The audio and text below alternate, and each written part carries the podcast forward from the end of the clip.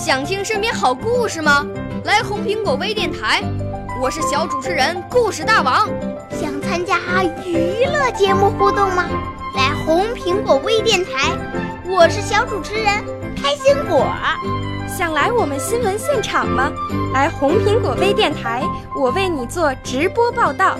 想有个机会脱口秀吗？来红苹果微电台，我带你在精彩栏目中互动开讲。我们的语言魅力在这里提升，我们的儿时梦想从这里起航。大家一起喜羊羊。少年儿童主持人，红苹果微电台现在开始广播。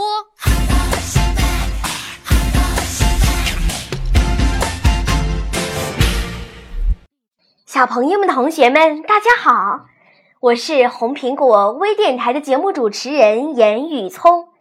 是太原市少年宫语言艺术班龚小军老师的学生。我五岁啦，来自从前。我六岁啦，来自陕西。我九岁，来自广东。我十二岁，来自北京。我们都是红苹果微电台小小主持人。在今天的“大家帮大家”栏目中呀，我们来认识一群特殊的孩子。在一个下着蒙蒙细雨的清晨，我们来到了太原市儿童福利院。走进福利院，这里绿树成荫，院落整洁。负责人张阿姨带我们来到一间房间。刚走进房间。一股药水的味道扑鼻而来。虽然之前我对这儿有许多遐想，可眼前的一切还是让我惊呆了。狭小的空间里摆着四张床，每一张床上有一个孩子，他们有的坐着，有的躺着，眼神迷茫，面无表情。我跟着张阿姨小心翼翼地来到一个孩子身旁，把带来的食物递给他，可他变形的双手却拿不住食物。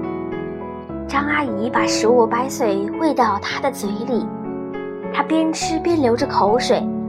我连忙用纸帮他擦干净，他望着我，嘴里发出咕咕的声音，开心地笑了。而我。却很想哭。在另一张床上，我看见躺着一个脸色苍白的小女孩，看起来也就五六岁的模样。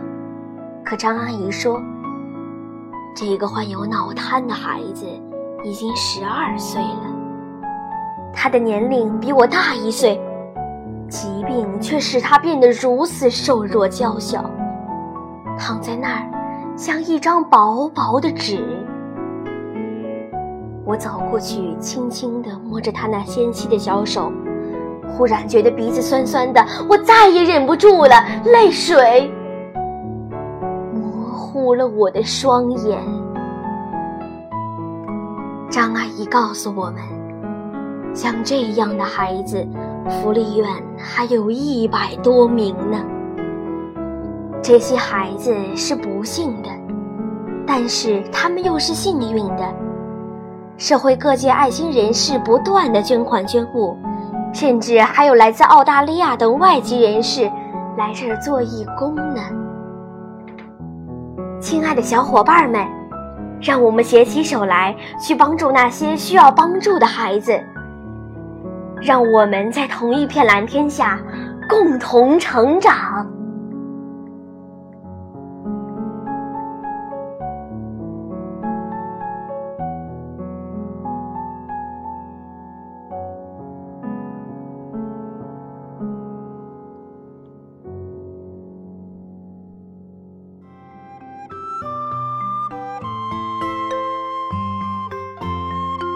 好了今天的节目到这里就结束了。小朋友们同学们再见。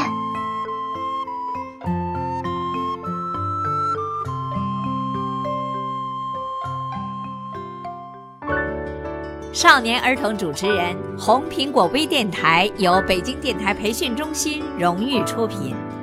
微信公众号北京电台培训中心。